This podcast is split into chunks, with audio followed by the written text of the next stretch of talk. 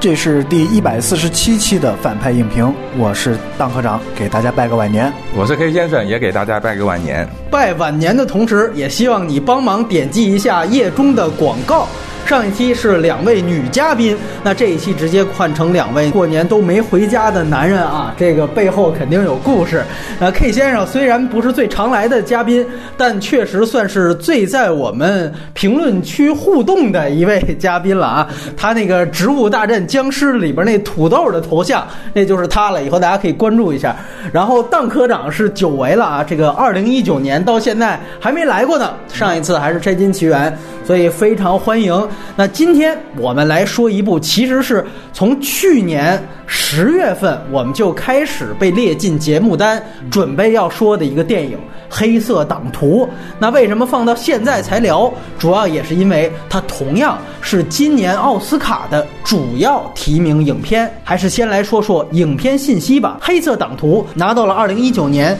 第九十一届奥斯卡的六项大奖的提名。几乎涵盖了全部重磅的奖项，包括了最佳影片、最佳导演以及编剧奖和最佳剪辑。另外还有像。表演奖以及配乐奖。按说今年奥斯卡只有三部电影是囊括了制编、导演、剪这五大奖项，那么《黑色党徒》就是其中一部。而被看作更加热门的《罗马》和《绿皮书》其实都没有拿全这五个奖项啊。然后它的分级，北美分级是 R 级。如果了解斯派克里都知道，除了他拍的那些音乐纪录片之外啊，所有的这个剧情场面都是 R 级。然后这个片子其实它后面呢是用了一些纪录片。段和新闻片段，但那个是直接衔接的正片，应该就是正片的一部分。也严格来说是没有彩蛋的。格式是二 D 胶片拍摄的彩色电影，它也做了数字中间片，而且分辨率是四 K 的。呃，说一句，斯派克里其实大部分的剧情长片都是用胶片拍摄的，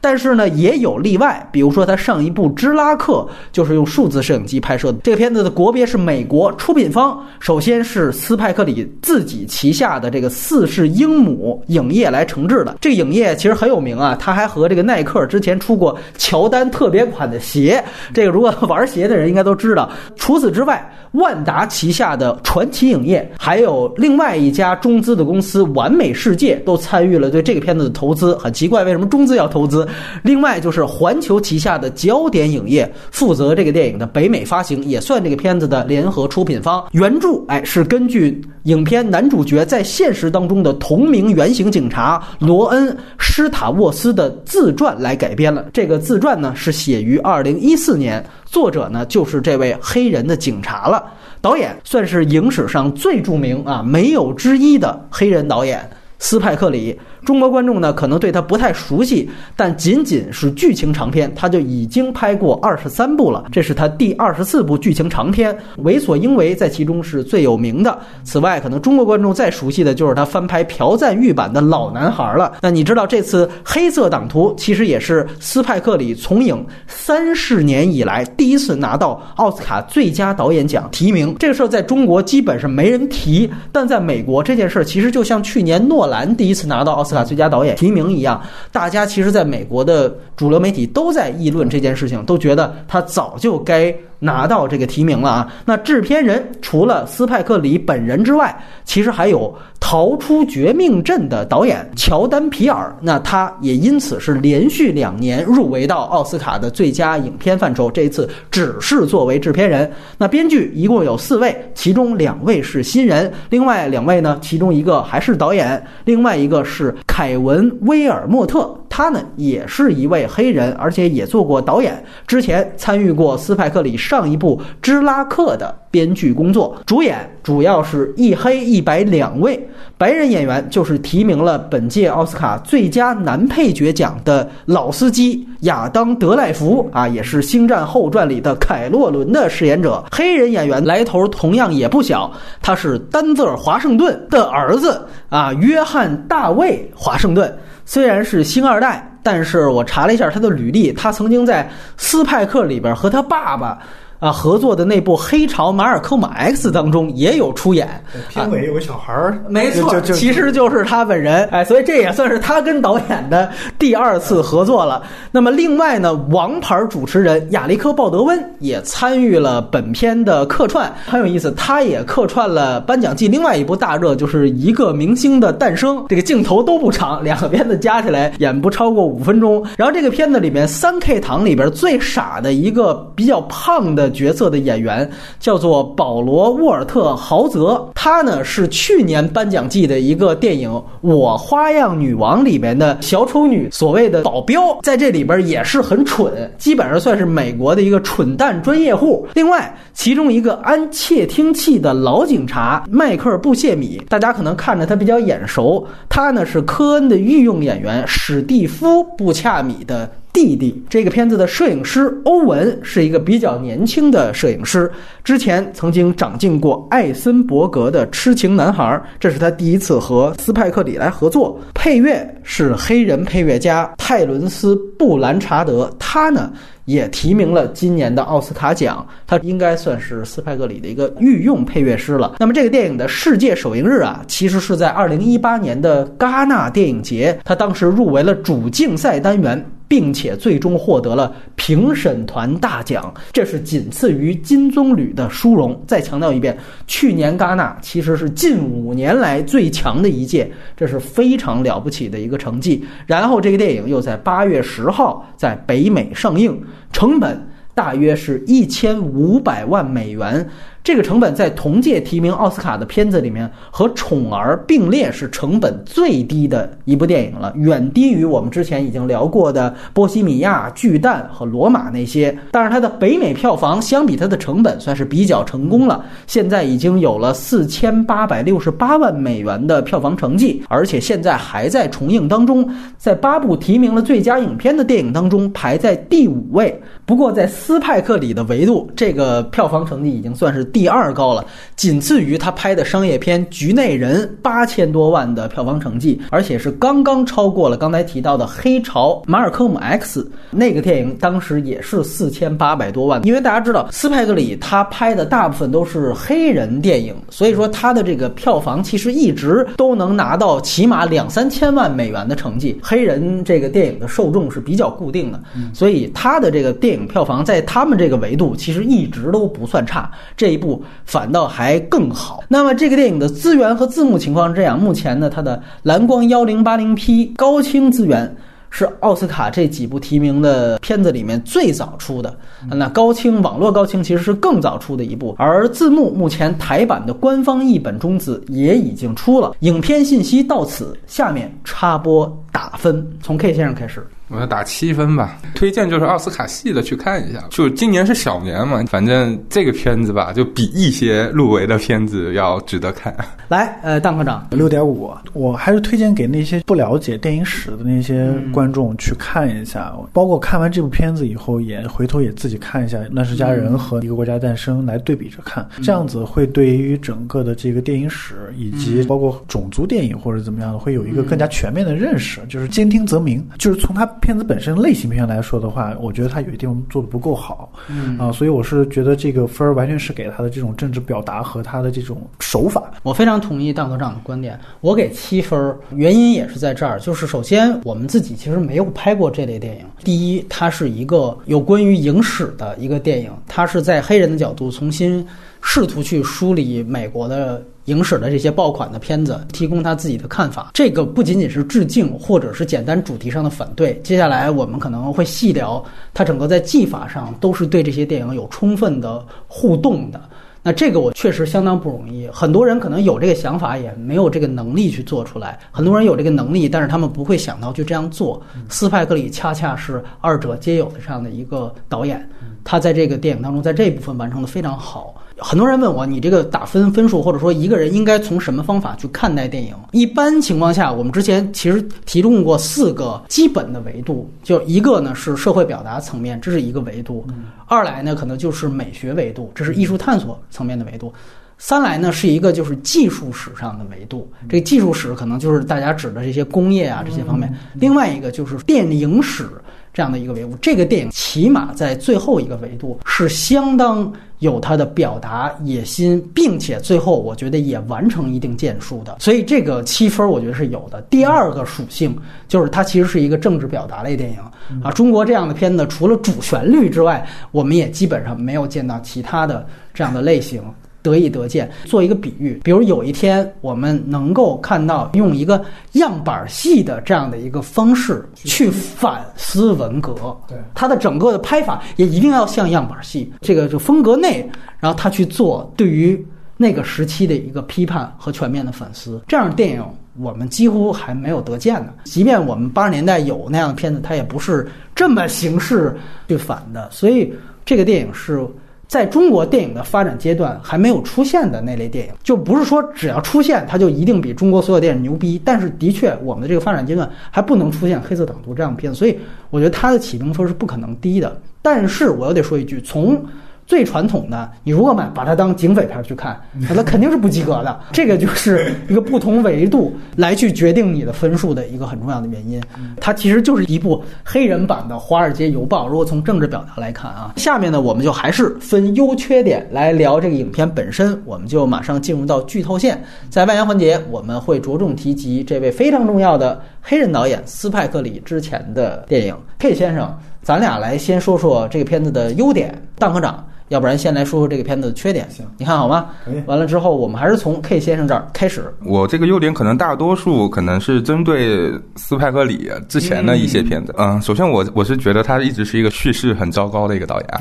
对，所以我觉得他的一个优点是他在那个格局上做了一个时间线上的一个所谓的平行剪辑啊，就是他在说这一件发生在类似于七十年代的事儿的时候，往前有延伸啊，是通过可能乱世佳人或者一个明星的诞生，没有国家的诞。是，一个国家的诞生啊，就通过这个影片以及那个黑人领袖的演讲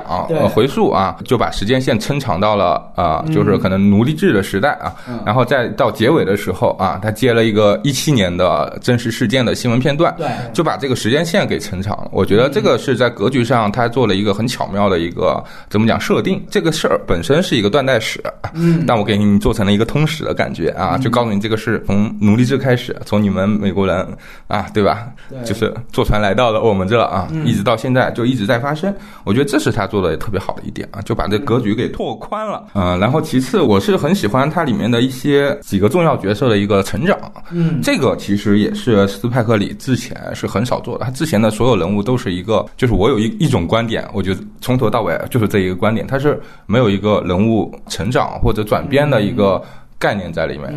但是这一次我觉得他做出来了。其实他很重要的一场戏是男主角吧，第一次卧底去听演讲的那一场，就是说从那一刻开始，这个男主角是开始了转变，因为他一开始是对黑人运动是就是一个旁观者的一个倾向。听了那个演讲以后啊，当然他有一些其他的原因，比如为了泡妞啊，比如为了完成任务是吧？就为了立功嘛。但是他到结尾。因为这个演讲，他是逐渐的变成了，我是相信他结尾的时候变成了黑豹党的其中的一个啊，就是某种意义上你可以认为是一个黑人版的三 K 党嘛。我觉得这个东西是是一个很好的男主的一个性格，或者说他的一个观点上的一个转变，这个是有体现的。然后包括男二，其实很有意思的一场戏是。男主角在听黑人演讲的时候，白人警察男配坐在外面的车子里也在听。他们也是可能就通过了这次演讲以后，就是某种意义上会我愿意参与这个行动，因为他们听完了以后，两个人不在车里还在聊，哇，这个演讲太牛逼了，太太他妈有感染力了。就是说，他某种意义上也是他们第一次或者说初次接。接触到一个什么真正的黑人运动的一个演讲啊，然后可能多少会有一些被煽动。我觉得这个设计就特别好，包括那个队长的一个转变，从一开始就是对一个男主角的那种不置可否的，也是一个不置可否的态度。我要你其实是为了打开局面嘛，是吧？就是我们要做政绩工程啊，我是要政治正确。对对对，然后到结尾的时候，帮他收拾了那个白人警察啊，然后帮着他跟一起跟局长发飙啊。我觉得这里面。都是有一些转变的，所以我觉得那个这一切的开始，其实是就从他潜进去卧底听那个黑人演讲这场戏开始。我觉得这个是很有意思、很重要的一点。然后这个东西也是斯派克里，我觉得他是有设计在里头的。然后接下来就是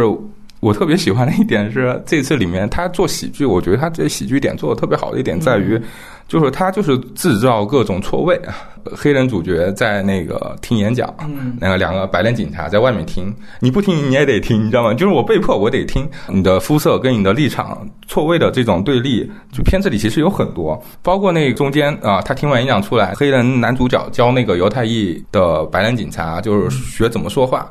他里面说了一句台词特别有意思，那犹太裔警察说：“那我要扮演你，你不用扮演我，这很不公平。” 就是这里就很讽刺，也是一种错位，对吧？而且这里面还涉涉及到黑。人以外的少数裔啊，对，包括还有一个细节，就是那个犹太裔警察去卧底了，进去了以后，被那个三 K 党拉到那个地窖里啊，不要你来给我做个测谎，这个也是一种身份的错位。我一个警察。我我我来做测谎，你知道吗？你一个三 K 党，你像个警察来审判我，错位制造的喜感，包括里面里面喜感带的讽刺啊，我觉得这种东西是很有意思的。其实这里面的这种细节和彩蛋，片子里还有很多。我觉得这个东西其实是斯派克里真的是下了功夫去做的。然后剩下的就是一些就是隐而不发的一些反讽吧，嗯，就是这个东这个我我倒觉得是斯派克里一直擅长的东西，就是我抛出来，你你看到多少就是多少，我也不跟你说的那么透。啊，除了他一直以来就喜欢演讲这个毛病，真的是 很讨厌。比如说那个最经典的两个例子吧，一个就是一开始那个卧底警员啊，去跟那个人接头，嗯，然后在车里就开始说啊，我们三 K 党怎样怎样，然后然后那开车的哥们说啊，不要不要不要这样说啊，我我们要要用组织来称呼啊，然后就跟他解释说，我们一直是很低调的存在，你知道吗？觉得这种讽刺是要比就是那种很直白的，就是比如说三 K 党里面那个刚我们说的那个胖子啊，就是一个蠢货嘛，对吧？这比这种。直白的讽刺要有意思的多啊，因为就是某种意义上，你三 K 党对自己的定位都是有问题的，你知道吗？就是我们一直很低调啊啊，包括那中段的时候吧，那个主角不是有有一场跟那个队长的对话，他的队长就跟他说，大卫杜克啊，这个三 K 党头领这个人，他是要进政界啊，然后要怎样怎样，黑川普嘛，对啊。但是你想在七十年代这个语境里啊，然后你再想想我们现在二十一世纪都过去了，快二十年了，那这件事情还存在啊，而且而且被他实现了，你知道吗？然后当时那个主角的那个反应是：哎，怎么可能呢？不可能！对你就是这种反讽，就是我们刚刚说的，就是他那个格局做出来是有必要的啊，否则这种反讽的力度可能就到不了。我是觉得，嗯，就这几个优点是特别好的。那来先听听蛋科长来说说缺点哦。我觉得它缺点吧，首先它作为它其实是一部类型片嘛，犯罪啊，包括一点悬疑，甚至包括一点真实惊悚在里边。它其实是框架上还是一部类型片，但是我觉得它在类型片上做的不是特别好的一点是它的那个主要人物关系都处理的比较潦草，就是男女主角之间这个感情线就是非常潦草的。我查了一下，其实女主角她是其实是一个虚构的人物，她在历史当中，她历史是真实世界当中是没有这个人的，所以这个人物她其实是一个功能性的角色，她其实是她是引导男主角。男主角也就是说我们观众的这样一个视角去进入到，就是在那个背景之下，就是当当时的那个黑人社区以及黑人那些大学生，他们是怎么样持一个什么样的观点？就是这个女主角她其实提供了这样一个视角，是引领观众以及包括男主角进入到那个那个环境里面去，包括引起那个男主角这样一个成长和心理变化的这样一个功能。但实际上，男女主角他们俩之间的这个关系，在电影里面其实交代的不是特别清楚，而且我觉得斯派克里也觉得这个这根线不是特别重要，那就造成了一个。就是说，你最后是拯救女主角这样的一场戏，就是要把她从那个三 K 党的这样一个阴谋当中拯救出来。你要如果从这个感情线上去说的话，其实就说不太通，啊，也也没有那个力度，你知道吗？就是最后那场戏的时候，你会发现男女主角之间的这个情感其实有点狗血的那种，这些东西在情感冲击上，它其实都是非常非常淡的。另外一个就是男主角和卧底白人警察之间的这个关系，其实我觉得也是比较潦草的。在真实事件当中，其实白人警察他是一个非常非常重要的角色，如果没有他的话。男主角罗恩他的计划是不可能成功的，但是问题是，我觉得这个白人警察其实也是跟这个女主角一样，他也是个功能性的角色，而不是作为一个双雄或者是这样的一个搭档这样的一个情况去出现。白人警察他的一个功能其实是提供了一个窥探那个三 K 党内部到底是个什么样情况的这样的一个视角。呃，他打入三 K 党内部的这个过程，以及他在这个三 K 党内部所遭受的这些，比如说质疑也好，这些都这些东西，其实他整个在悬疑性上、心理这种惊悚层层面上，并没有提供。太多的这种效果出来，这个我就要说到下面一个问题，就是呃，斯派克里在这个片子当中处理三 K 党，其实相当于一个反派，我觉得他处理的过于卡通化和喜剧化。这个问题，所以你你不把这个片子当喜剧片是吗？就是喜剧化处理问题在于哪儿呢？因为看领导大卫杜克，我们说说白，他其实像一个诈诈骗电话的受害者，但是受害者打引号啊。然后那个其余的所有的三 K 党，你会发现他们全部都是一个文化水平非常低的这种。红脖土鳖，就是农村人，然后粗人对对是非常粗人，然后智商都挺让人着急的，对吧？这策划的一些阴谋啊，这些东西看上去都非常科恩兄弟，你知道嗯吗？甚至那个就包括刚才 K 老师说的那场那个就测谎那场戏，他连那个就是犹太人割包皮那个单词儿他都念不准啊，对，这样子英语可能对八级还没过，你从这个类型的角度来说，你看着挺喜庆的。嗯但是如果你从一个政治表达的这样一个角度来看，你会觉得，如果是白人观众。嗯在看这部电影的时候，他们的第一反应肯定不会是说，不会是反思自己究竟是不是跟他们一样，嗯而是庆幸自己他们不是这样的傻逼。前几年我在看那个隐藏人物的时候，我就有这种感觉，你知道吗？我当时就说，政治正确的黑人电影其实是拍给白人看的。他们看完以后，就白人观众觉得自己就是把自己和片子里面的这种种族主义者区别开来，让他们自己觉得啊、自己特别有道德感和优越感。在这个层面的话，斯派克里在处理反派三 K 党这一层面的时候，我觉得是稍微有一点点轻浮，包括对警察的描写。真实情况是在当时的那个情境下面，这个男主角作为唯一的这个镇上的唯一一个黑人警察，而且他那里面设置了一个非常典型的这样存在种族歧视的这样一个警察，但只有那么一个，最后还给了一个 happy ending，给了一个大结局，就把他开除了。这样的一个处理，在政治表达观点这么强烈的这样一个影片当中，对警察这个人群的处理，我觉得是非常符号化或者非非常就是浮于表面上的。另外还有一个就是，这片子它不是发生在纽约了，他离开了斯派克里他最擅长、最熟悉的那个环境，相当于给了他命题作文。这是一个真实事件，中西部这样一个小镇，然后没有他所所熟悉的布鲁克林的那种街区文化，他以前所擅长的一些就是文化元素，这部电影里面没有办法发挥。包括在影片当中有一些就是这个小镇的一些空镜头嘛，有一些景景色这种空镜头，我觉得这些镜头不像他以前的那些作品里面，就是纽约街头的那些真实事件的照片、肖像、特写，还有包括纽约街头的那些比如涂鸦或者各种各样能够看出这种文化冲突的这种东西，在这部片子当中是没有的。你你像他给的一些空镜头，就是那些比如说早晨起来以后一个一个太阳升起的什么一个树那种东西，我在我看来，我觉得没有什么太多意义。所以这种东西对于他影片本身的这种冲突来说，也没有太多的促进作用。毕竟是乔丹皮尔给他的本子嘛，所以我是觉得在这方面他是有受限制的。当然我，我后面会说他的优点，呃，但是他的缺点就是说他的这些呃限制和妥协，会让他的整个的这个影片呢，在政治表达上或者这种观点表达上的话，没有他之前的那些影片那么有力度。呃，然后我在说优点之前，我稍微就是纠正一下，我我个人觉得，就是 K 先生刚才提到说这个片子里边涉及到了黑豹党，他其实只是那个开始黑人女主角她请到的那个人，他是前黑豹党的一个党魁，但是整个这个黑人女主角所在的这样一个其实就是学生会嘛，对，其实他跟黑黑豹党关系是不太大的，对这个我先明确一下。我要如果先谈亮点的话，我觉得是这样，就是。说一个感触，因为毕竟在春节档这个当坎儿，就是这期本来是要聊《疯狂外星人》的，但是最后改成聊这部。但是我后来想想，其实这个黑黑色党徒跟《疯狂外星人》其实也挺像的。就是其实刚才当馆长说的一些问题呢，我个人有一些会把它当做一个特点，就是我觉得这个片子其实是一个喜剧片儿，它的整个喜剧其实也围绕着一个类似于《疯狂外星人》的一个高概念、非贬义的这样的一个比喻，其实就是一个黑人伪装成一个白人的这件事儿嘛，这就相当于猴子伪装成外星人嘛，本身就是一个喜剧点，他把这个东西形成了他整个这个电影所讲的这样的一个戏剧内核，无论是对比之前的大家看到的颁奖季的其他的片子，从《维农十二载》再到什么隐藏人物啊之类的，再到现在我们去以斯派克里的维度去捋他之前的片子，我觉得这一部最大的一个特点是它其实没有那么大的苦大仇深感。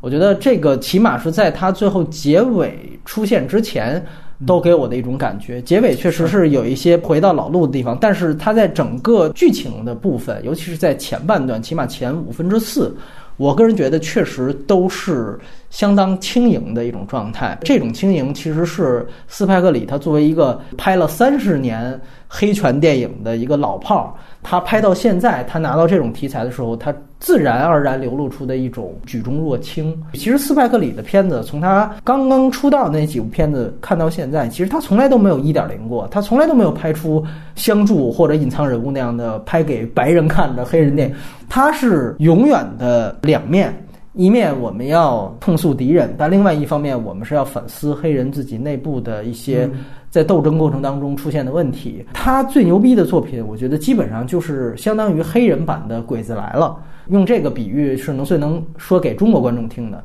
控诉外敌。但更重要的是，我通过这样一件事情去反思自己宗族的劣根性。他跟姜文其实都是精英视角的，他们不仅仅是说我是中国人，我是黑人，不仅仅他们同样是知识分子。而这个属性其实远大于他们真正的那个大家去看待他们的那个视角，或者外国人去看待他们那个视角。这是说在前面的。当然到这一步，我觉得他初期的那些反思的东西不强了，所以呢，他现在开始用一个类型片的方式，用一个更松弛、更轻松的方式去做，所以他呈现出了一个喜剧的包装形式。我觉得其实也是很有意思的。作为他自己，我觉得也算是一个变革，尤其是就是把一个黑人伪装成一个白人的事情，这个当中呢，其实就会产生一些非常有意思的。讽刺性在里面，这是刚才 K 先生也提到的，其实就是他通过几层表演去完成这个事情。表面上他需要去在三 K 的面前去进行表演，这个是第一层的表演，就是一个黑人主角要去在电话里扮演一个白人，然后就发现他说的这个口音其实比白人自己说的好多口音还要准。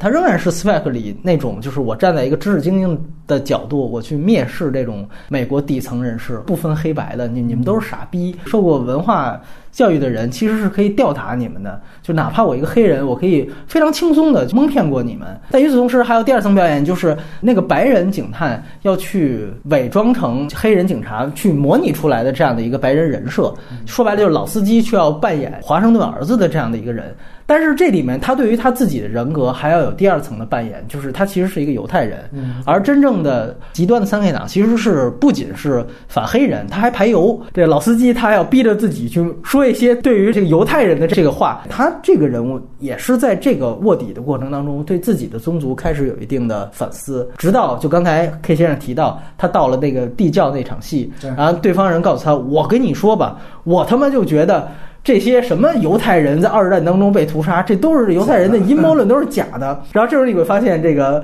老司机要急中生智，逼着自己提出一个更牛逼的观点，然后来震你，就说我觉得他是真的，但是我觉得杀得好。他们就应该被杀。完之后，你就发现那个白人三线那边是有点懵逼的啊。还有这样一种理论啊，就是一方面我他妈不同意你的观点，但另外一方面我表达我智商的碾压力，但是我又要表达出我确实也是三 K 党。他有点就是新喜剧之王带出了那种几层表演的关系，其实也是喜剧性的。然后另外一层表演其实是关于整个这个主角黑人警察。他在自己的这个宗族面前，他到底是一个什么样的角色？于是这里还有第三层表演。刚才那个蛋科长提到缺点的那部分问题，就是为什么他需要制造一个虚构的女主角？虚构女主角她提供一个个人线，其实也是丰富整个男主角的。是这个作用，就是说我在黑人的宗族面前，我也要扮演。这个扮演在于，因为黑人的同胞是不信任警察的，在那样一个时代，警察十之有九都是种族主义的。当你是警察的时候，你就已经是叛徒了，对，是吧？你就已经是黑奸了。所以他在这之前，他是不敢说出来的。直到最后，我们说最终那个危机发生之前，他一直都需要在这样的一个情况下去，在黑人面前去扮演啊，我其实还是装作了解自己的同胞啊，更多的想去通过参加这个会啊，明白自己这个作为黑人力量的这样的意义。每一层扮演其实都带有一点点的讽刺，同时也带有一种批判，就是说到底需要去伪装这件事情，它的对面到底是不是对的？表面上当然他在三 K 党面前去扮演三 K 党当然是需要值得去批判的，但是与此同时他在黑人面前去扮演这层批判到底有没有？我觉得其实他这个讽刺性还是有一些的，只是他到结尾这个我也得放到缺点部分谈，这些东西好像就被潦草化了。但是他在前面所建立出来的，尤其是以一种非常喜剧式的方式去呈现出来，我觉得是很有意思的一点。然后这个电影我觉得最好的一层亮点就是。媒介属性，它其实带有一种对于整个电影史的一种媒介反思，我觉得这个是特别好的。开头结尾是最棒的，中间反倒可能是相对来说比较套路、比较类型的，哪怕是喜剧也是类型的。开头我们都看到了，它是以这个应该是《乱世佳人》最牛逼的一个镜头，应该说是影史当中我们一般去讲这个所谓吊臂调度最牛逼的一个场景，就是通过一个个人视角。我们说什么叫以小见大？他通过这个镜头开场是批判这个片子。这个就和我们说必须要讨论到，就是《乱世佳人》当中的黑人形象有关系。我们都知道，其实《乱世佳人》之前长久以来被作为一个正面典型，就是说啊，他是第一次出现了一个非常牛逼的啊黑人形象，也是黑人应该是第一次拿到奥斯卡的表演奖，也是里边就出现了那个保姆的形象。但是随着我们说黑人运动真正的发展，包括像真正从黑人内部视角。出发去看原来这个《乱世佳人》的那样电影，已经现在看已经是很落后的了。就是在于他们把黑人形象固定成为了一种符号化的，就是你只能当保姆，只能当仆人。那这种刻板形象本身可能也带有一定的讽刺意味，尤其是《乱世佳人》，我们知道他那个所谓乱世也是南北战争时期。所以当斯派克里把这一幕放在他前面的时候，我觉得一下子我觉得这个东西是很有意思的。那另外一部他批判电影可能就是一个国家诞生。这个是可能被更早以来就批判的这样的一个对象，就是他整个电影其实就是为三 K 党著书立说的。三 K 党就是那个时期的一个民族主义，你把它跟我们什么《战狼一》对标一下，其实就可以了。它其实就是在弘扬一种非常狭隘的一种民族主义输出。首先要制造一个极大的一个一个外敌，这个外敌可能就是黑人。然后与此同时，我们要去宣扬最后谁来救世，这样那就是我们三 K 党骑着马是吧杀来啊，这个非常哎非常煽动性的这样的东西。从这样两部电影当中，他把这两部电影贯穿到他这个电影的始终，他整个把它作为一个媒介，然后跟我这个新的电影。等于素材进行一种混编，这种混编再到最后结尾是把纪录片的素材跟这个电影进行混编，这是第一层，大家都能看到的。第二层其实它还中间有一段，你记得吗？就是男主角跟女主角两个黑人在一起讨论黑人电影。如果大家注意到，它中间其实穿插了很多当时那个时代的只有黑人看的那些黑人电影。其实这里面还用到了很多，比如说类似于那种非常。具有年代感的分屏，好像就是在七十年代，其实就是七十年代这类的亚文化电影最常用的这样的一些方法。我觉得在这个媒介方面，大家可以去对标的是昆汀他拍的模仿电影，就是我其实拍这个电影本身，我用的手法就是我要致敬的那个时期、那个年代特定亚文化电影的手法。所以这个其实不仅仅是说我在这儿有一个简单的致敬。我直接把这个手法用到了我这个电影当中的呈现，然后我觉得最重要的一件事情也很有意思，就是无论是一个国家的诞生，还是乱世佳人，他们之所以能够在电影史上留下来，当然肯定不是因为他们保守的价值观，而是因为他们在电影史上其实有很多这个手法和电影技法上的贡献。比如说，我举个例子。像一个国家的诞生，主流的影史观点一直以来都认为，真正成熟的交叉剪辑和平行剪辑就是在一个国家诞生当中来呈现的。当然，后来随着影史的这个研究深入，好多人说更早以前就出现了交叉剪辑，只是这个格里菲斯比较能吹自己，就跟爱迪生是不是发明了那么多东西一样啊。但是我们姑且算作主流的影史观点。那么你带这样的观点，你去看。于是乎，你会看到这个电影为什么到最后它一定要用交叉剪辑去呈现黑白对立。然后在这个交叉剪辑当中，它第一次出现了直接一个国家诞生的素材。斯派克里他长年以来在纽约大学他就教电影，在电影手法上非常熟练的一个电影导演。他做这些东西绝对不是平白无故的就随便来的。这种表达其实就是一种媒介反思，就是我现在在用一个国家诞生的技法在反一个国家的诞生。这个意义是非常强烈的，包括我们回去去看，斯派克里还非常喜欢用吊臂，他有各种各样的吊臂镜头，这些镜头其实跟开场的。他故意放进来的那个《乱世佳人》的吊臂镜头，其实都形成一种非常好的互文，就是我在用你们当时好像在影史上留下来那些技法去反这些电影。别看奥斯卡他能够拿到这么多提名，他在戛纳上也能获得大奖，其实他在整个电影的媒介探索上，在技法上，其实都是跟影史是有互动的。你可以说是让它变得一下子高级的原因，它不再仅仅是一个类型片。它是有非常丰富的关于影史的所有的类型片，它的反思、它的批判、它的使用都是非常有意义的。包括斯派克里还有另外一个，在他所有电影当中常见的就是人物在运动的时候，人物其实是平滑移动，双滑动变双滑动变焦。说白了就是忽略掉了人走路所带来的颤动感，他故意要一种超现实的人物推进。你也可以说，当时格里菲斯为什么牛逼？有一句话就是说，他是第一个让摄影机动起来的人。卢米埃尔兄弟时代，摄影机只只是静在那儿，然后直接拍人。斯派克里所有的技法在这一步当中，由于他加入了格里菲斯的这样的一个媒介互动，所以使得他所有的这些他自己传统的技法都带有了对于应该说格里菲斯从里到外的反思，不仅仅是主题，就是他从技法上我也沿用的是你的东西。我们知道原来那个前几年黑人有一个哥们儿，他也拍了一个片子，就叫《一个国家的诞生》，但是是黑人版的。本来那个片子在圣丹斯当时打破了一个什么成交的一个记录，华纳花巨高的价格买了那个片子，当时就觉得那片子肯定能冲奥，结果没想到那个导演后来揭露出他实际上是个性侵犯，结果最后那片子就臭掉了。但是无论他那个导演前科是怎么样，那个片子我当时也看了。我觉得最大一个问题就是，它虽然叫一个国家诞生，感觉我是从一个主题上，我就是反你格里菲斯的东西，但是它在媒介的互动上，远远没有斯派克里这么高级和这么多的媒介上的设计。我觉得这个电影是充分调动了斯派克里这个影史知识了，所以它格局一定得小，我小格局我才能装下我这么多的在媒介上的互动。我觉得这一点是必须要被提及的一件事情，这是这个电影最重要的一件事情。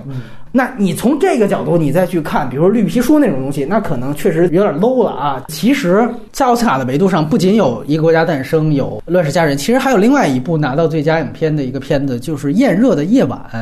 是当时这个奥斯卡历史上第一个黑人影帝。西德尼·波蒂埃他来主演的一个片子，那个片子也拿到了奥斯卡的最佳影片奖，大概是一九六七年的一个片子。那个片子跟这个电影也有非常大的关联，因为那个片子本身讲的就是一个在种族主义的背景下，一个黑人警察和一个白人警察联手起来破案的故事。所以其实你会发现，《黑色党徒》在这个整个的剧情模式上，也对于《炎热的夜晚》也有一个。致敬，所以其实如果你串起来的话，就是它基本上串起来了奥斯卡早年和这个大概六十年代，再到现在，等于所有的这样的一个维度。我觉得这个其实是斯派格里非常大的一个野心。如果你在奥斯卡的维度或者在美国好莱坞的维度，你看过这些电影的话，我相信你看这个片子会。非常的过瘾，而且我我注意到，其实《炎热夜晚》那个片子是罗德斯泰格尔，就里边演白人警察的那个人，他拿到了奥斯卡影帝。希德尼·波蒂埃拿影帝是更早以前的事儿，而这个《黑色党徒》也很有意思，他其实最后拿到这个表演奖提名的也是白人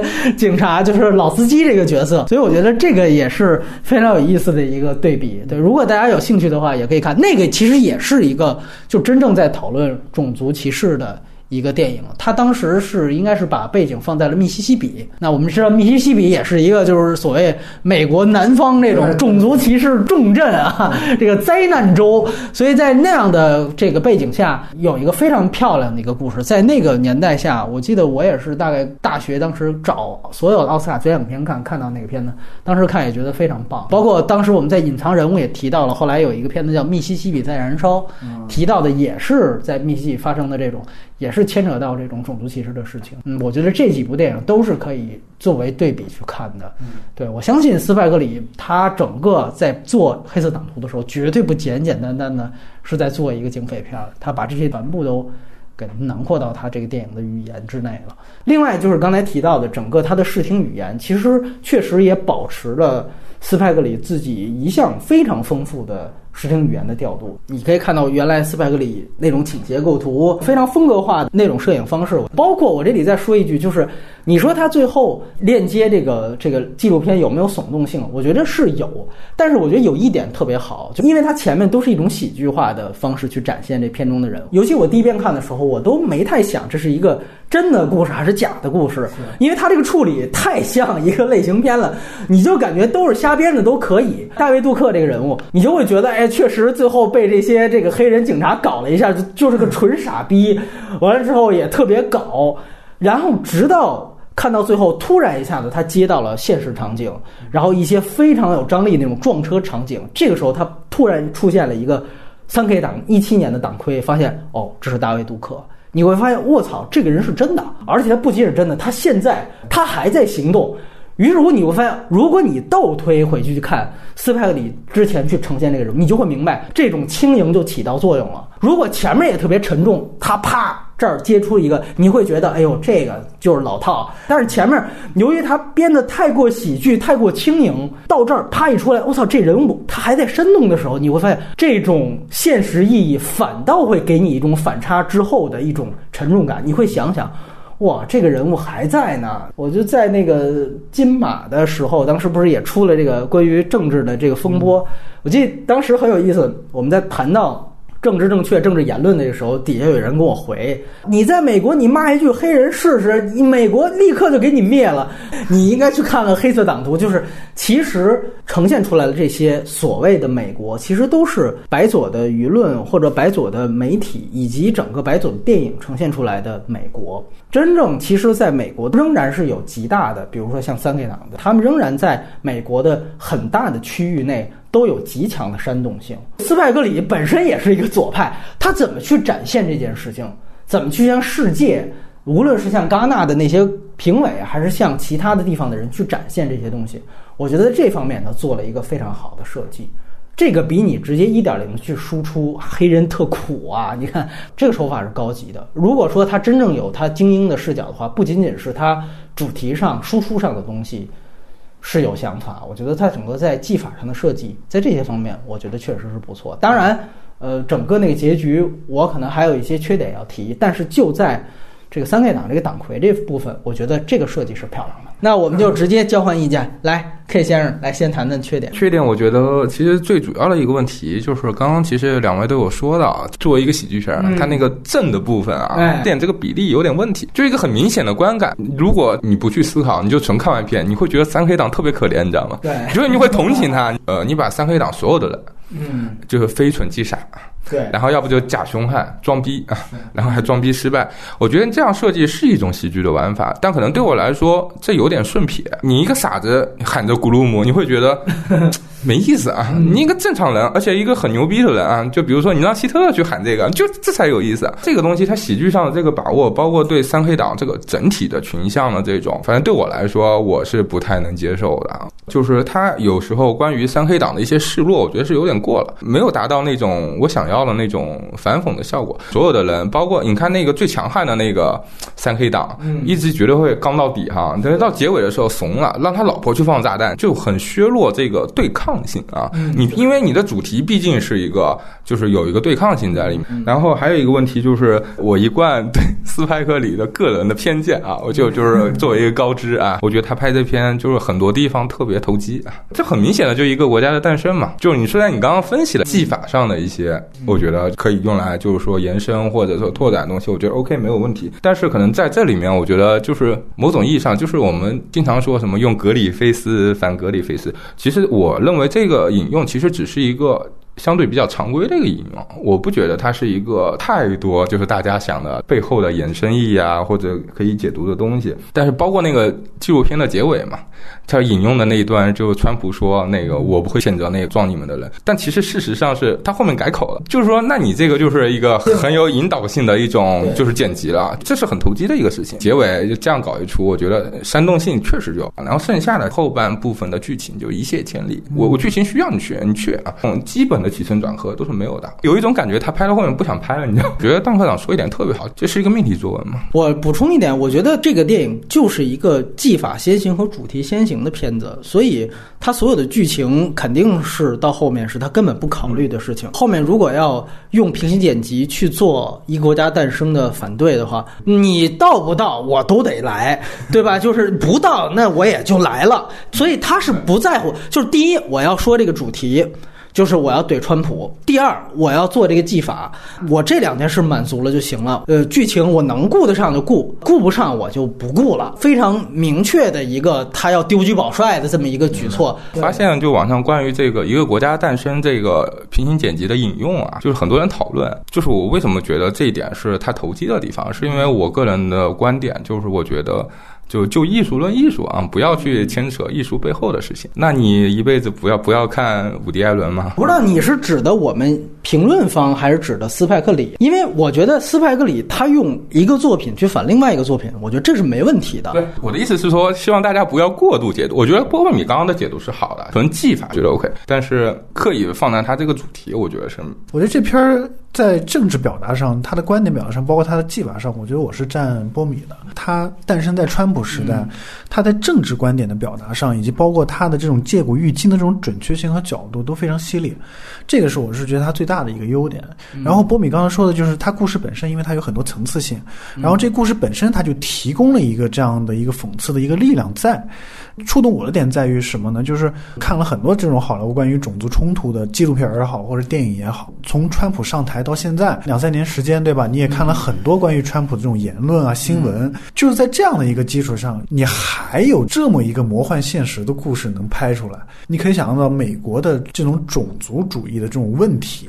真的是不是我们。能够想象得到的这样一个非常魔幻的这样一个真实发生的故事，能拍出来本身就我觉得就是一种，它本身这故事就具备了一个力量。第二个就是说，刚才那个波米说的，就是一头一尾乱世佳人和一个国家诞生这个这个东西，我补充一下，就是首先那个乱世佳人最后一个镜头，这个镜头最后结束在什么时候呢？结束在一个联邦国旗的这样一个，对对吧？联邦国旗现在已经被美国就是公认为是一个种存在这种种族主义的这样一个国旗。是很有意思的是，这个镜头一完。马上接的是亚历克·鲍德温，哎，发表一番这个种族主义的演讲，在他身后，第一个镜头就是身后就是一个大的一个联邦国旗，对，所以他是由《乱世佳人》一个真实的这样的一个电影史的这样一个镜头，接到他斯派克里自己拍的这样的一个虚仿古，哎，对，虚构的这样的一个种族主义的这样一个讽刺镜头，我觉得这个接的这斯派里这个这个用心非常有意思，对，而且其实最后整个影片的结尾是倒挂的美国国旗，哎，对对对，然后亚历克·鲍德温呢，他那个场景也特。特别有意思是什么呢？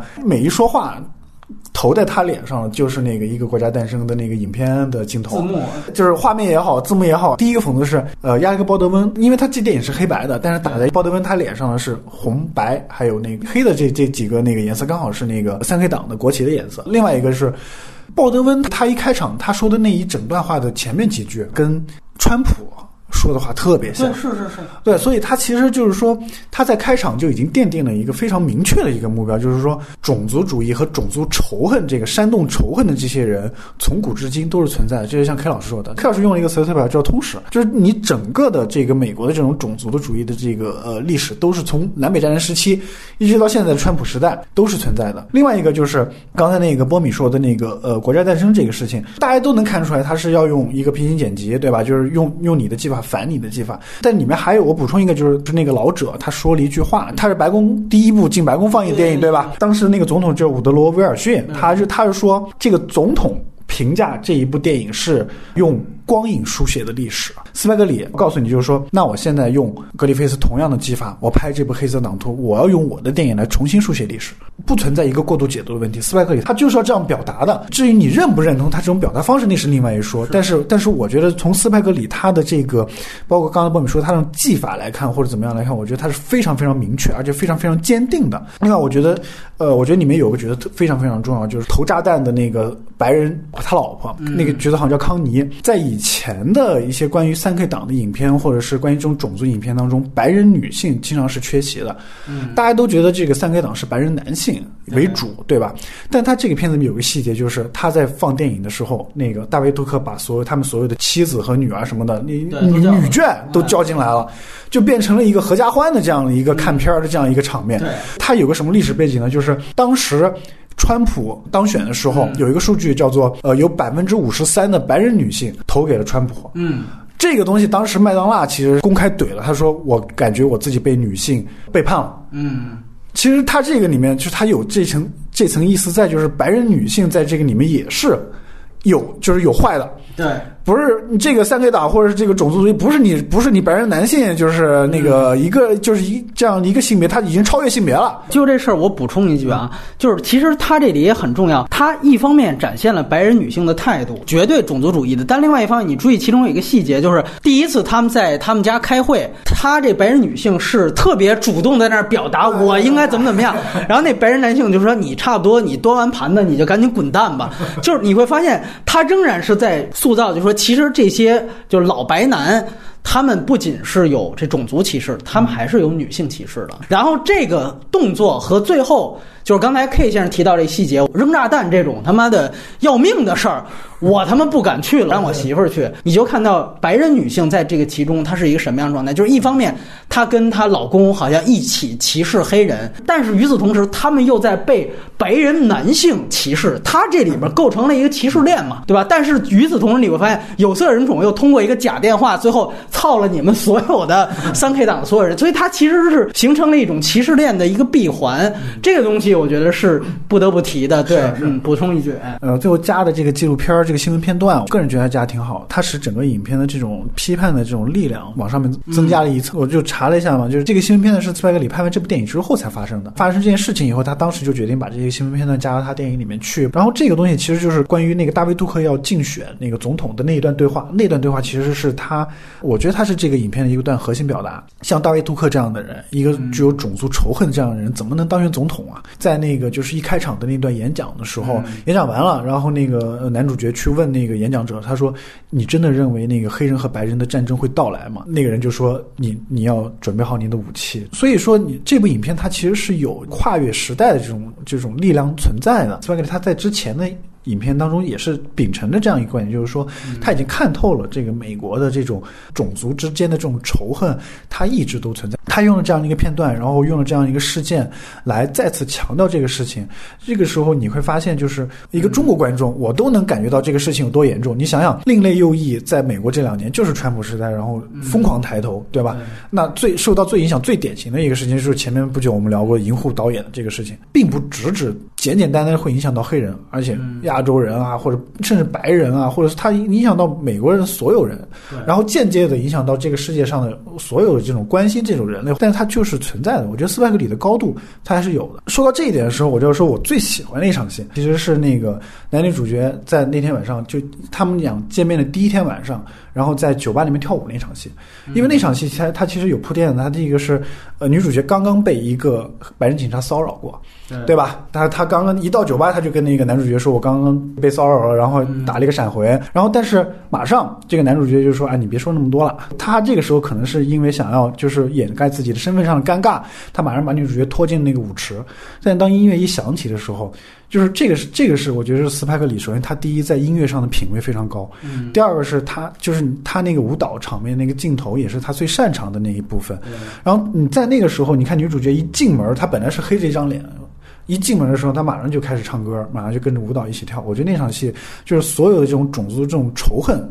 什么东西都没有了。有的只是那个黑人文化最精华的那一部分，能让人感同身受，能让人就是感染力非常强的那样一个场景。在这场戏里，能你能感受到最纯粹的一种黑人文化和黑人的优秀的那种东西。所以这个其实是我最喜欢的一场戏。而且我觉得这个歌舞场景在斯派格里之前的所有电影里面都都大量的出现过，就是他他利用这种歌舞场景去输出黑人的文化和黑人的文化自信的这样的一些东西。我觉得这个这个是斯派格里，就是可能我是作为一个打打杀杀都。或者怎么样，最终你还是要回到这样一个非常和平啊、大爱的这样的一个东西。所以，我我觉得我是最比较喜欢这一场戏。确实，我觉得这个片子配乐还是非常出色，它值得一个配乐奖的提名。而且，我不得不说，就是首先，斯派克里他确实是一个。他是一个音乐世家子啊，他他爸爸是这个爵士歌，就是他整个音乐品味都没得说。但是我觉得他初期的很多电影一直都有一个问题，就是他那个配乐铺的太满了。但这个电影我觉得张弛有度，而且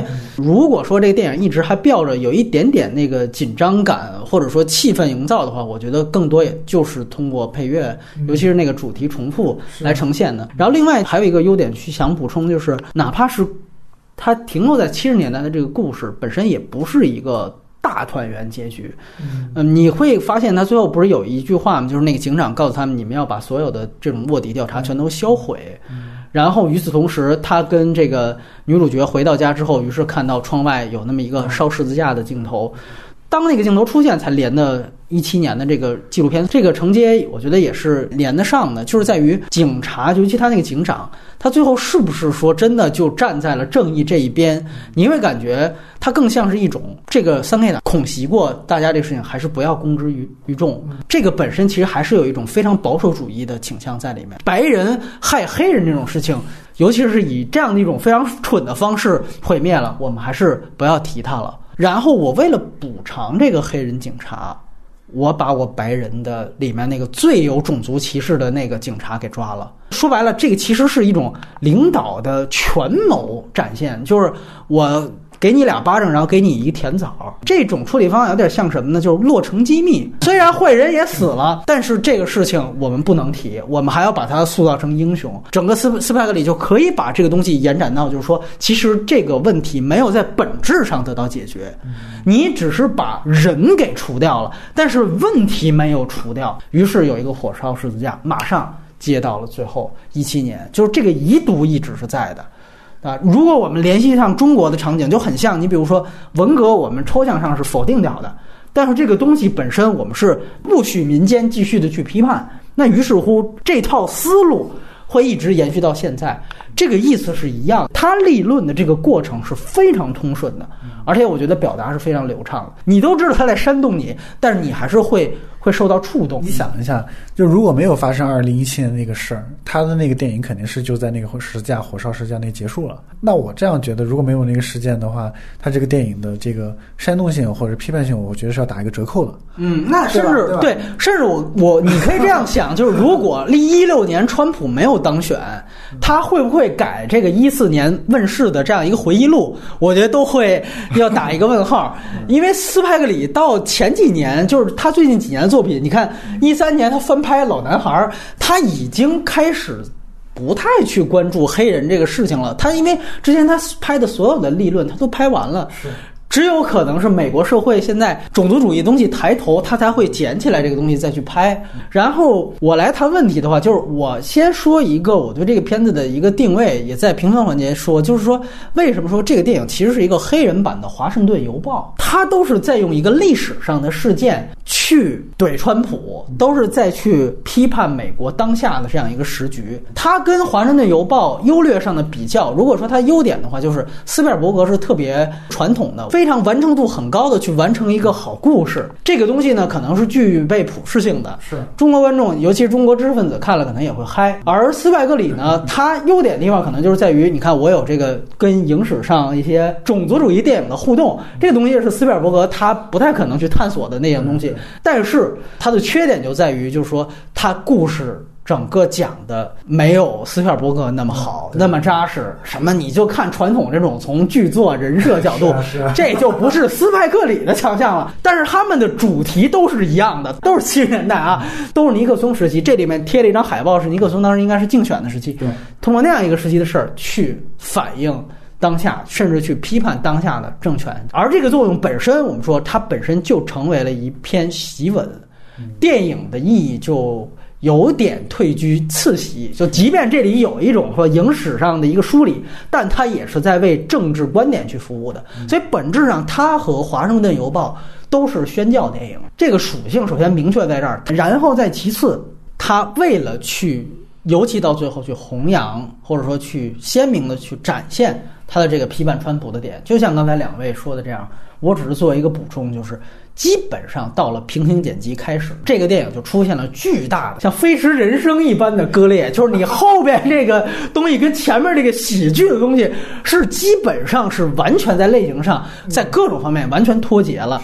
当平行剪辑开始，它喜剧风格基本就没了。第二就是前面的视角，你会注意到基本上就是带两个主角的视角，一黑一白。结果到这个平行剪辑，其实那段相当生硬，突然一下开了一个。就那老头在那儿讲黑人苦难史，纯上帝视角，硬来硬插，就跟我们说就分析那个《飞驰人生》一样，就忽然后边开始电视转播了，你沈腾视角就没有了。斯派克里典型就是我在这儿我就不要电影格式了，我就开始要演讲了，然后这个作用就是为了煽动主题。其实这个整个平行剪辑，就虽然我们说他尬起，他是有目的。啊，这个我我在优点咱们都肯定了，但是也是 卡起的。它在剧情上，我觉得落实在哪儿？就是你会发现整个这个破案线和悬疑线，如果我们说它还有一定的悬疑性，如果它本身还是有一个案件、一个事件为核心的话，你会发现，通通在这个最后实际实际上是一个支离破碎的状态。你比如说，我举个特别细节的例子，这个老司机这样一个白人，他是怎么露馅儿的？他这身份怎么暴露的？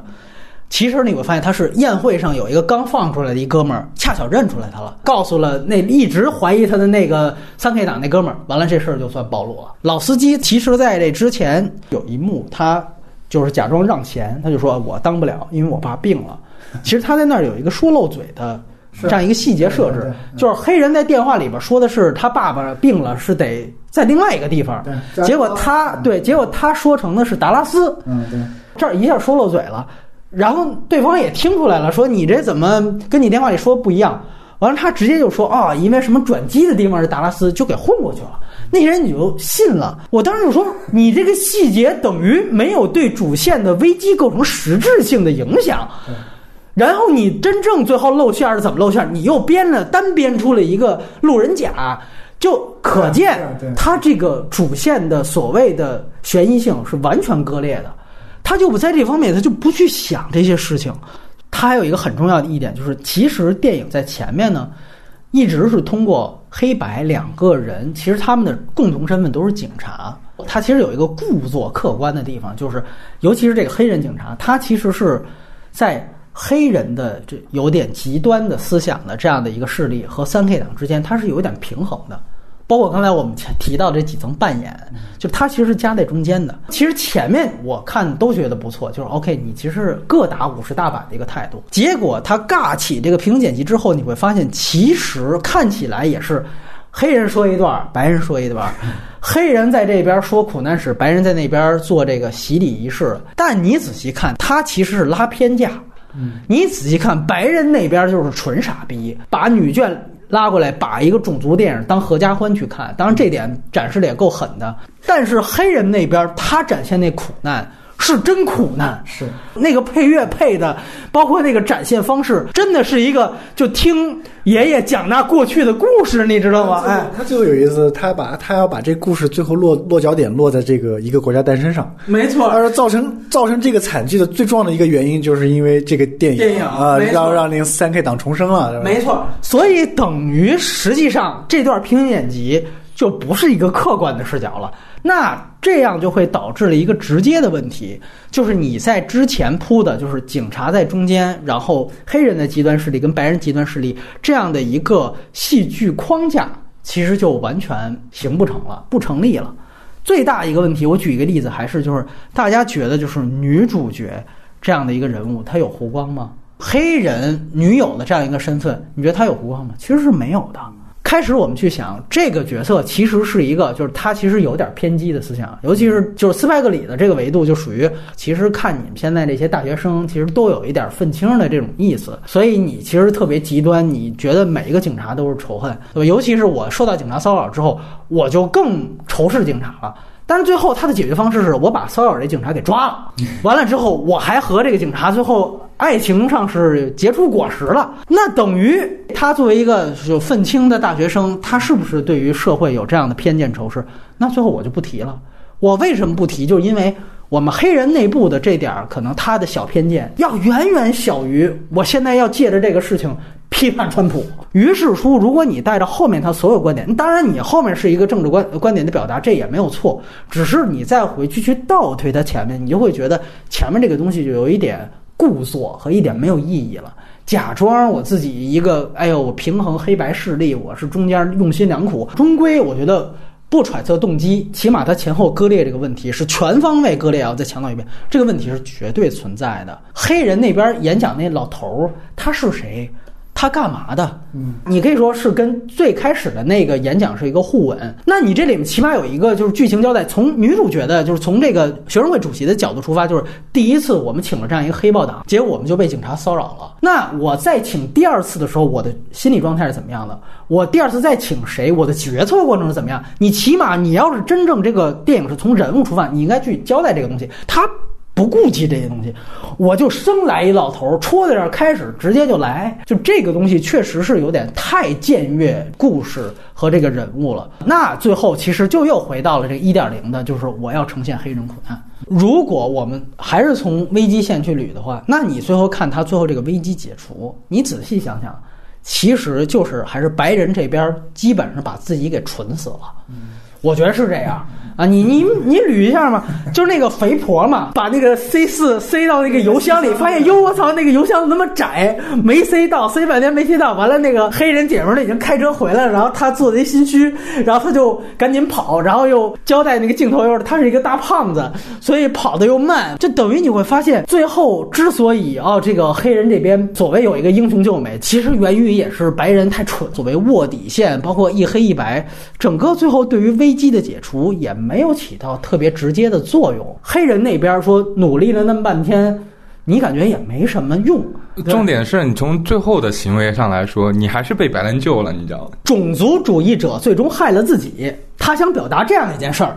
等于他把白人这边儿啊自己打自己脸，啪啪打脸这种，就是黑人的这种所谓的自己这种仇恨的快感，全都在去最后一场戏抒发出来了。但是呢，你前面建立的所谓的破案线，我觉得你们俩警察就所有警察没必要费那么大劲，你就让这帮傻逼白人自己就去耍去，对吧？他们自己最后就属于那种系个鞋带儿能把俩鞋带儿捆一块儿，然后第一步咵就摔一狗啃泥，完了就死了的。你干嘛还费劲巴拉去建立这个事情？所以我觉得最终他的整个的讽刺性伤害到他的整个主角的人设。包括这个结尾其实是可以跟科恩兄弟的那个电影去做对比。哎，对对对，是你像科恩兄弟，他出现这种场景的时候，他前面肯定是有一个类似于命运或者哲学性上的这种东西在讨论，包括宿命啊对宿命，对包括每个人的角色都很丰满，你知道吗？对对对但在这个里面呢，它的那个重量或者它那个，包括它的那个效果就，就差很远。为什么？就是在于他最后炸弹这场戏前面是安的是黑人苦难那场戏，就那场戏太严肃了，太拉偏架了。如果这场戏被擦掉，他直接还是前面那种就是嬉皮笑脸一个氛围，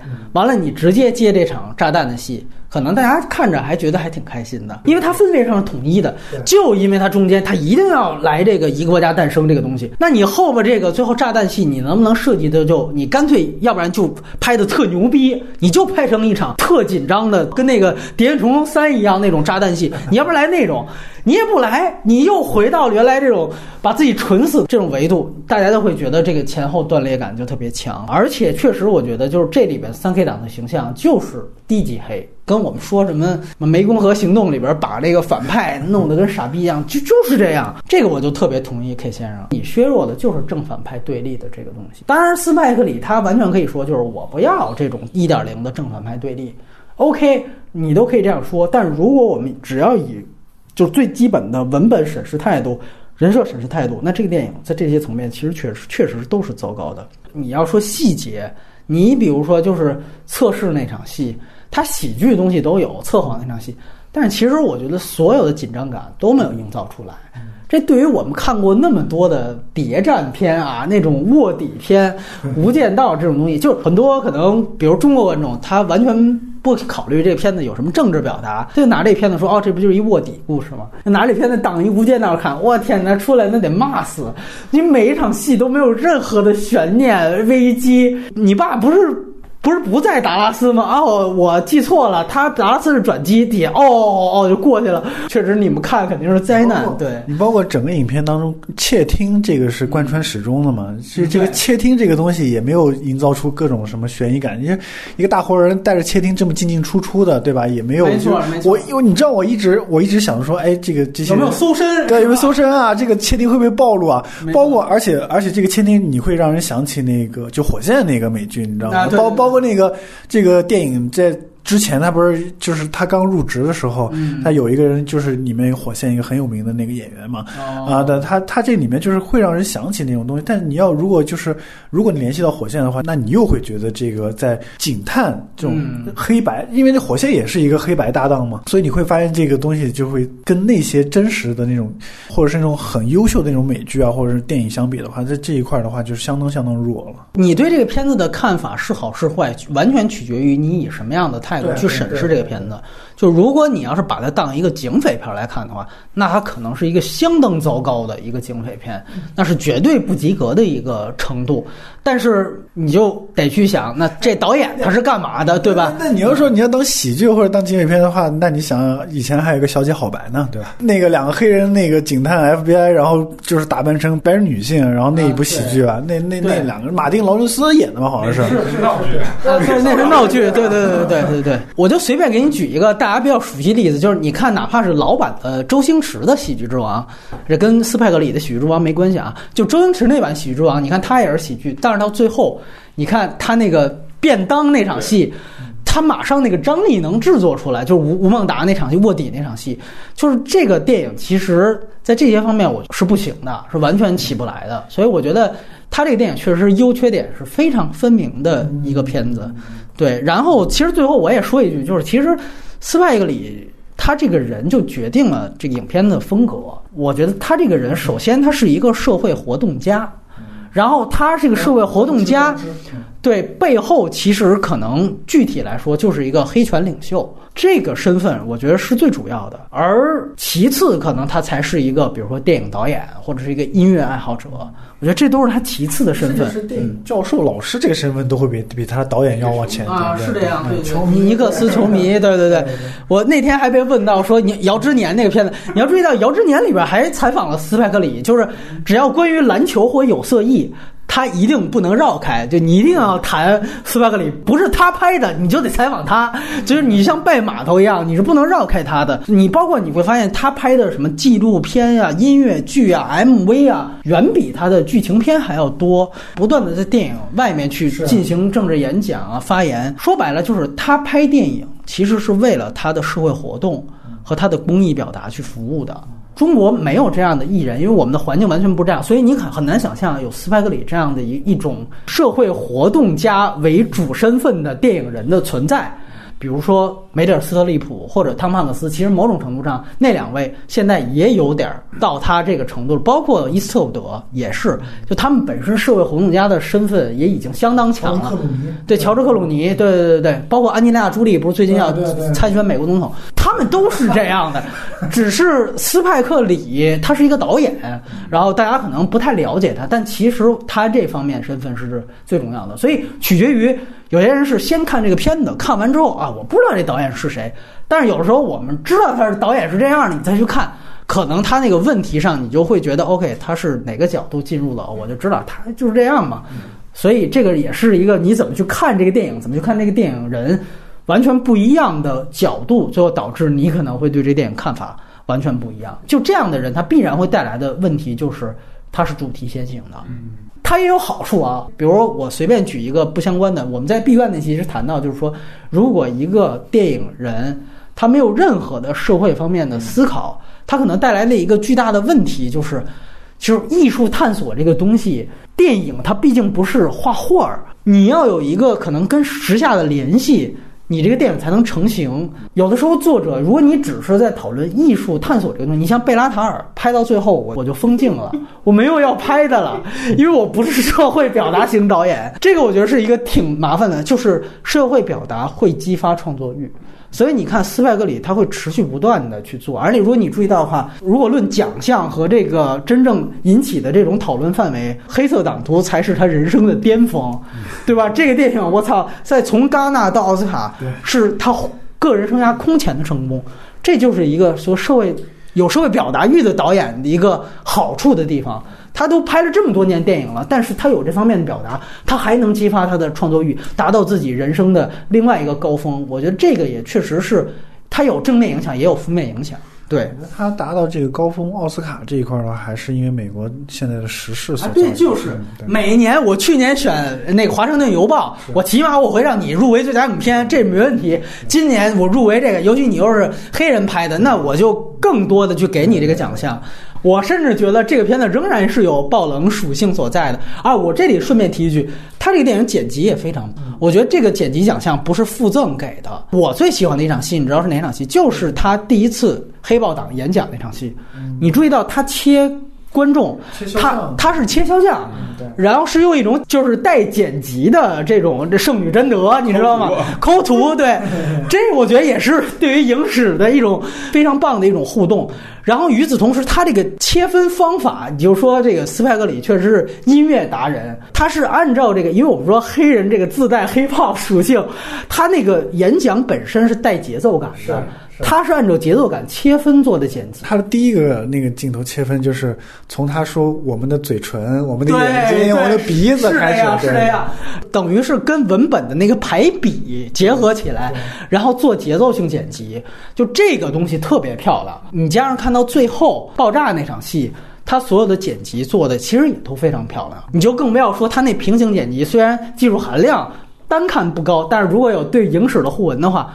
他这个剪辑奖，我觉得是有可能去冲击一下的，因为罗马掉了剪辑之后，那个绿皮书掉了剪辑之后，我觉得这个电影是有可能拿到剪辑奖的。如果拿到剪辑奖的话，我其实这个电影也不是没有这个爆冷的可能性。对，说这片在奥斯卡这个前景，我是觉得他不拿奖和拿奖都会有很多解读的地方。如果好莱坞这次认可了斯派克里，那是不是代表好莱坞就不认可那个《乱世佳人》或者是一个国家诞生了？这个对对吧？这个东西你其实是到时候会有很多可以解读的地方，对吧？是因为我其实也觉得奥斯卡这次能够给他这么多的重要的提名，也本身对于自己是有一种反思的态度在里面。就他们本身已经开始觉得我自己是不是原来？不，你这个说不准啊！你就是你说到底好莱坞是因为他怼川普而给了他这个奖？呢？还是说真的？你又重新把电影的这个语言啊，或者什么，又重新书写一遍？我我非常欣赏你这种勇气啊，什么？这你说不准啊，对。但是你要明白，还有另外一个特点，就是好莱坞一向喜欢关于讨论电影的电影 啊，那倒是，这是吧？你 《水形物语》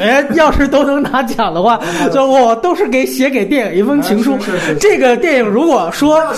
对，按照这个思路，它不是写给电影史的情书，是写给电影史的一篇檄文，就是我告。告诉你啊，电影史你们这个是错的，那个是偏颇的。蛋哥这儿说一句话非常重要，就是我要重新用光与影。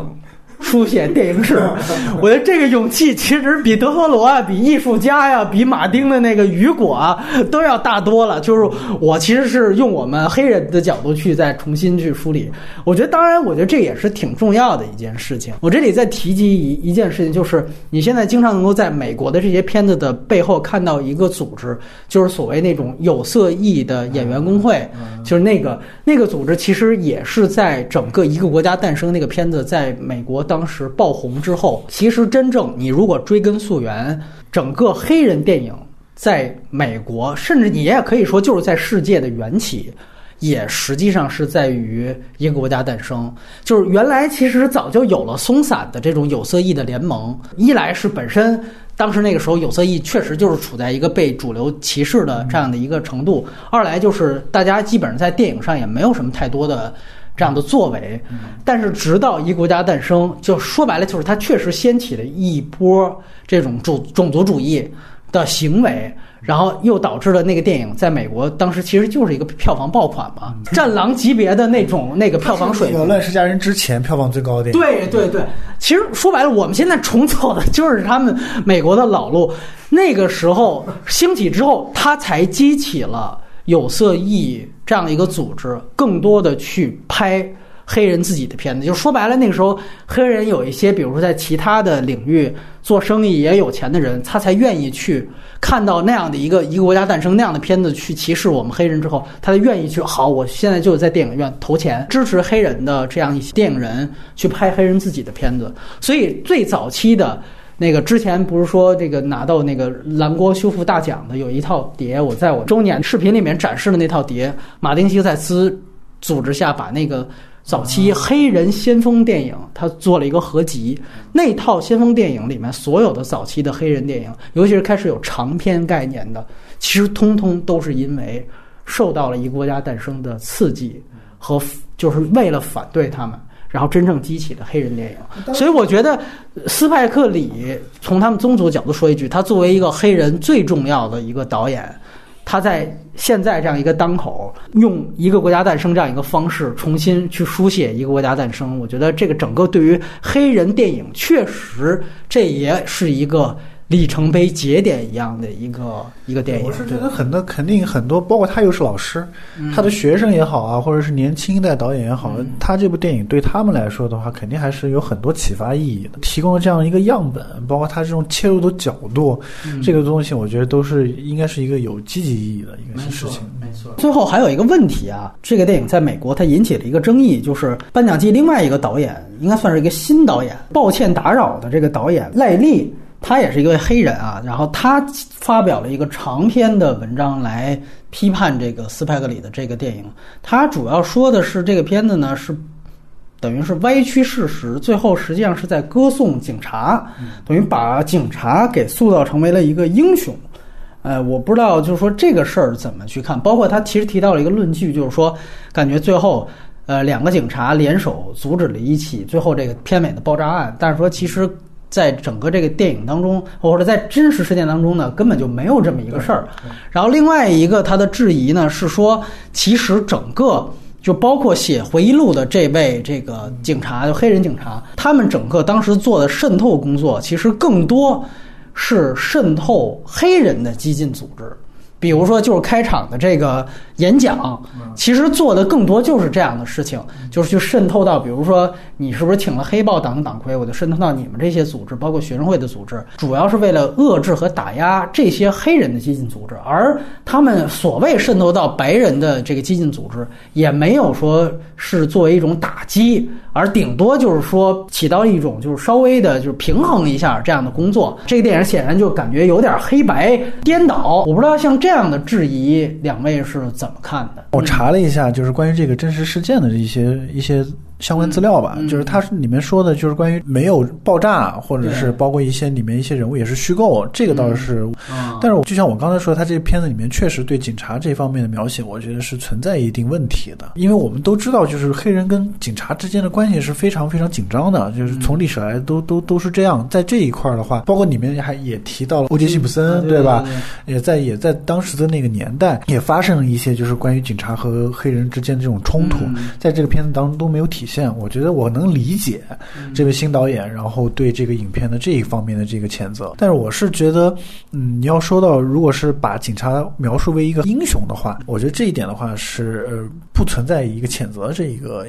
这个存在的。本身这个事情，它肯定电影当中会有一些艺术夸大的一些成分，这个我觉得是能够接受。另外一个就是说，呃，本来你一个黑人要要渗透到一个三 K 党的这样的一个种族主义的这样一个组织里面，这件事情本来。就是一个很难的一件事情，你要把它塑造成一个英雄，这个我觉得是无可厚非的。嗯，我觉得是，我觉得这一点是无可厚非的，因为他这个事情本身的这个难度和他的讽刺的程度就已经摆在那儿了。我觉得这个就嗯特别扯淡的一件事情啊，就是反正我是赞斯派克里的。首先第一点就是那个，我觉得刚刚那个当科长说的很对，就是这个艺术创作嘛，这个那我又不是纪录片是吧？如果我是纪录片，你你这样说，我觉得能接受哈。但你我又不是纪录片，我一剧情片，你跟我扯这个，这个我首先就觉得这个就相当于就是我跟你聊艺术，你跟我聊政治嘛，就这个东西就有点扯。然后第二点，我我可能也是因为我自己就是不太了解，就是那个黑人兄弟他们都是到底有多大的苦难啊，就是可能就是毕竟有文化隔阂啊，可能他的愤怒，但是我能理解啊。我不赞同，但我理解啊。这个这个就相当于他的那个观点，就其实相当于那个片子里那个女主嘛，碰到那个男主就是说，我不相信警察里面有好人。对，那你你有你有这种观点，那我能理解你啊，但我不赞同。那就像现在在国内，其实你换个角度来看，就像现在国内聊聊女权一样，就是。那那所有的直男都是大傻逼，你知道吗？就是那已经已经上升，我觉得他那个导演这个反驳就是有点这种概念在里面啊，就是你连直男连第三性都排不上，第一 LGBT，第二女性，第三才是直男啊，就是你你那你他这个逻辑是一样的，我觉得你这个不能因为不能因为艺术创作是吧？你就把所有的警察都得打死啊？就我觉得这个东西本身就是很有问题的，逻辑有问题，但是也能理解蹭热点嘛，是吧？那。对，因为我们之前聊《波西米亚狂想曲》的时候，也都是在对这个真实事件改编之后讨论这么一个边界。你对真实的改编跟原著改编还不太一样。我这里也说一下我的标准，我觉得就是说，因为原所谓原著，那它应该是一个，比如如果你原著也是虚构的，那这里实际上就是从一种媒介形式转向另外一种，这是两种艺术形式之间的转换。我觉得这里面的改编的界限，我是。我是看得相当开放的，我觉得就没必要非得紧跟着原著或者怎么样。但如果这有一个真实事件的话，我们需要去判断，就是说他到底他要宣扬的部分是什么。就这个片子，如果说他想宣扬一个政治观点的表达的话，它本身刚刚才我们也都分析了，它其实政治观点的就是政宣属性是特别强的。那在这样的一个角度出发，大家也都把你当一个政宣片，这个时候有一个人站出来说，你这个政宣还不够激进。还不够彻底，那我觉得这也是你自己影片属性导致的，对吧？你说虽然你这个片子不是纪录片，但是你最后你加了记录素材，你一切方向你都是往政治表达方面去，那其实大家有时候就会以这样的眼光去看，所以这样的声音，我觉得也是这个电影它所必然带来的一个事情。啊，但是从另外一方面呢，我也就觉得这个是一个很有意思的现象，因为我们确实都不是黑人，我们听 听众应该也没有几个黑人，所以我个人觉得，我个人觉得我们在说的时候，只是有一个很有意思的文化现象，就是说，你看，可能大部分人，尤其是中国观众，还觉得这片子是不是太他妈政治正确了啊？是不是又黑人这一套这个那个？但是你看，在美国，在真正的黑人里面。人家还觉得你政治不够正确呢，人家还觉得你不够极端呢。你这个片子最后你把白人骂成傻逼，人家还觉得你凭什么歌颂一个黑人警察？你歌颂黑人警察，我不肯定你歌颂的是黑人，我注意到的你是警察这两个字，你歌颂的是警察。那警察曾经对我们黑人做的那么那么坏的事儿，你歌颂他，你就是不彻底的，你的批判就是修正主义的。对吧？人家是带着这样的一个思路去来，人家最后扣的一个帽子是说你是把警察当英雄，是吧？这个在中国简直就是主旋律啊，在那边居然居然成了一个你不够彻底的一个一个命题。哎呀，这个确实也是挺有意思的。我觉得我补充一下，我觉得这个新导演跟斯派克里他们，我觉得这个新导演是斯派克里非常。呃，怼非常 diss 的那种人，就是就是就是他有点像是他有点像是就是那个他影片当中就是宣扬以暴制暴的那个前黑豹党的那个就是发表演讲的那个人，因为你看川普当时对这个事件发发出的声音就是说两边都有坏人，两边也都有好人，在影片当中描述的这一类人，包括这个新导演，他可能就是黑人当中的那一批坏人，嗯，对吧？就宣扬以暴制暴，以暴力煽动仇恨这这类人，我觉得他们俩是在政治观点上是有。是有根本的这样一个冲突在的，这个东西我是觉得不是斯派克里的错，也不是那个这个新导演的错，而是他本身在这个政治观点上或者怎么样的话，或者在文化对文化这个历史的理解上，就是存在一个根本的这样一个东西。这个东西我觉得是没有谁对谁错的，但是就奥斯卡这个事情来说，我觉得它不构成。一个这种就是能把斯派克里拉下水。对，你你想想，奥斯卡现在最大的一个热门是绿皮书，那你要说绿皮书那观点，那更不彻底，对不对？斯派克里可比那个彻底多了，而且绿皮书还是白人导演拍的。就所以这里边真的就是，但分有人的地方就有江湖，他就会分左中右，对吧？你觉得这个斯派克里这边已经够激进了，人家还有觉得你不够激进呢。就跟说我们原来看苏联，我们都觉得苏联是修正主义，那你看美国人看苏联，你完呗。那从比如说，那你要从从朝鲜角度觉得中国是修正主义，你他妈还不够左呢。操，我们我们比你更左。你一牵扯到政治观点，我觉得这就有另外就就就很遗憾的一件事情。对，然后当然，我觉得另外一点就感觉那个黑人导演也是属于那种，就是他那个言辞也很有意思。他说：“哎呀，你知道我小时候也是看斯派克里的电影长大的啊，我就是把他一直当做精神教父。怎么现在到老了，怎么也怂了？就是有点，你知道，就是属于现在年轻导演对于第五代的那种批判。我觉得你们怎么怂了？怎么转型了？对，所以我觉得这个也是。”他们那套语境里边很有意思的一个现象，然后我们马上就来聊这个斯派克里之前的片子啊，呃，我觉得很有意思，就是其实呢，刚本期外延环节内容将在明天推出，敬请关注。